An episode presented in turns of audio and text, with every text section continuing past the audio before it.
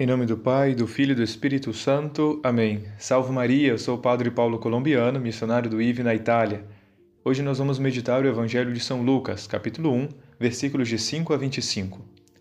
No Evangelho de hoje, vemos a história da anunciação do arcanjo Gabriel a Zacarias, o pai de São João Batista, que foi primo de Jesus. Vamos ver um pouquinho do contexto histórico para entender tudo isso. Zacarias, personagem principal do evangelho de hoje, era sacerdote. Ele pertencia à ordem de Abias. Né? Estamos falando aí do sacerdócio da antiga lei, da antiga aliança, do Antigo Testamento. Todos os descendentes né, diretos de Arão, o irmão de Moisés, eram sacerdotes já de nascimento. Isso fazia com que houvessem demasiados sacerdotes naquele tempo. Eles eram divididos em 24 ordens ou seções, e tirando as principais festas né, do ano, Páscoa, Pentecostes e Tabernáculos, não todos exerciam o sacerdócio no dia a dia. No resto do ano, cada ordem servia apenas dois períodos de uma semana cada. Por isso, os sacerdotes que amavam seu ministério aguardavam com expectativa sua semana de serviço, que era a coisa mais importante de suas vidas.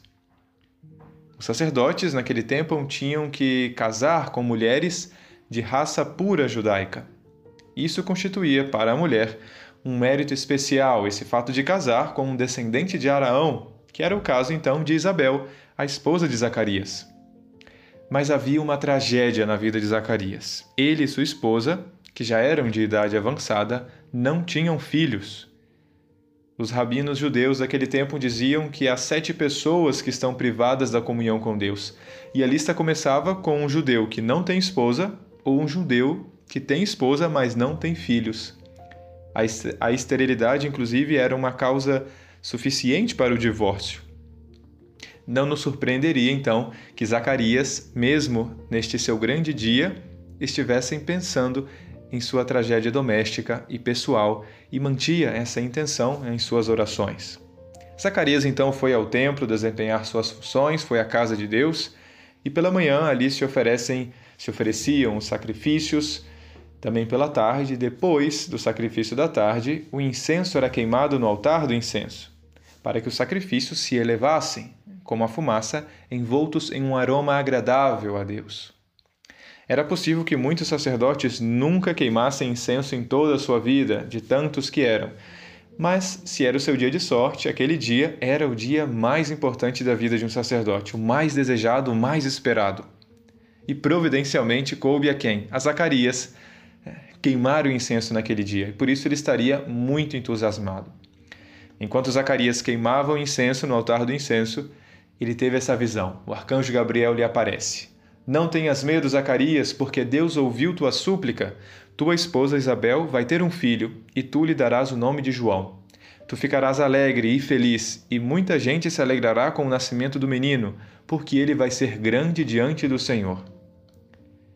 O povo que estava esperando por Zacarias do lado de fora né, do santuário admirava-se com toda a demora e quando ele saiu, ele não podia falar porque estava mudo. E eles então compreenderam que ele tinha tido uma visão. E essa visão depois torna-se realidade quando ele volta para sua casa e, junto de Isabel, né, dão a luz ao menino, a São João Batista. Há um detalhe que queria destacar em todo esse relato. Né? Foi na casa de Deus que Zacarias recebeu a mensagem de Deus. Suponho que todos nós também gostaríamos de receber uma mensagem de Deus, um milagre assim grande como foi o de Zacarias. E Zacarias justamente estava no templo, né, servindo a Deus. A voz de Deus, meus irmãos, vem àqueles que lhe prestam atenção, como Zacarias, na casa de Deus. Por isso, agora que já estamos pertinho do Natal, vamos ao templo, né? vamos à casa de Deus, vamos à igreja, pois é lá que encontramos o maior milagre da história. Jesus, o mesmo Jesus nascido de Maria, presente na Eucaristia. Deus abençoe.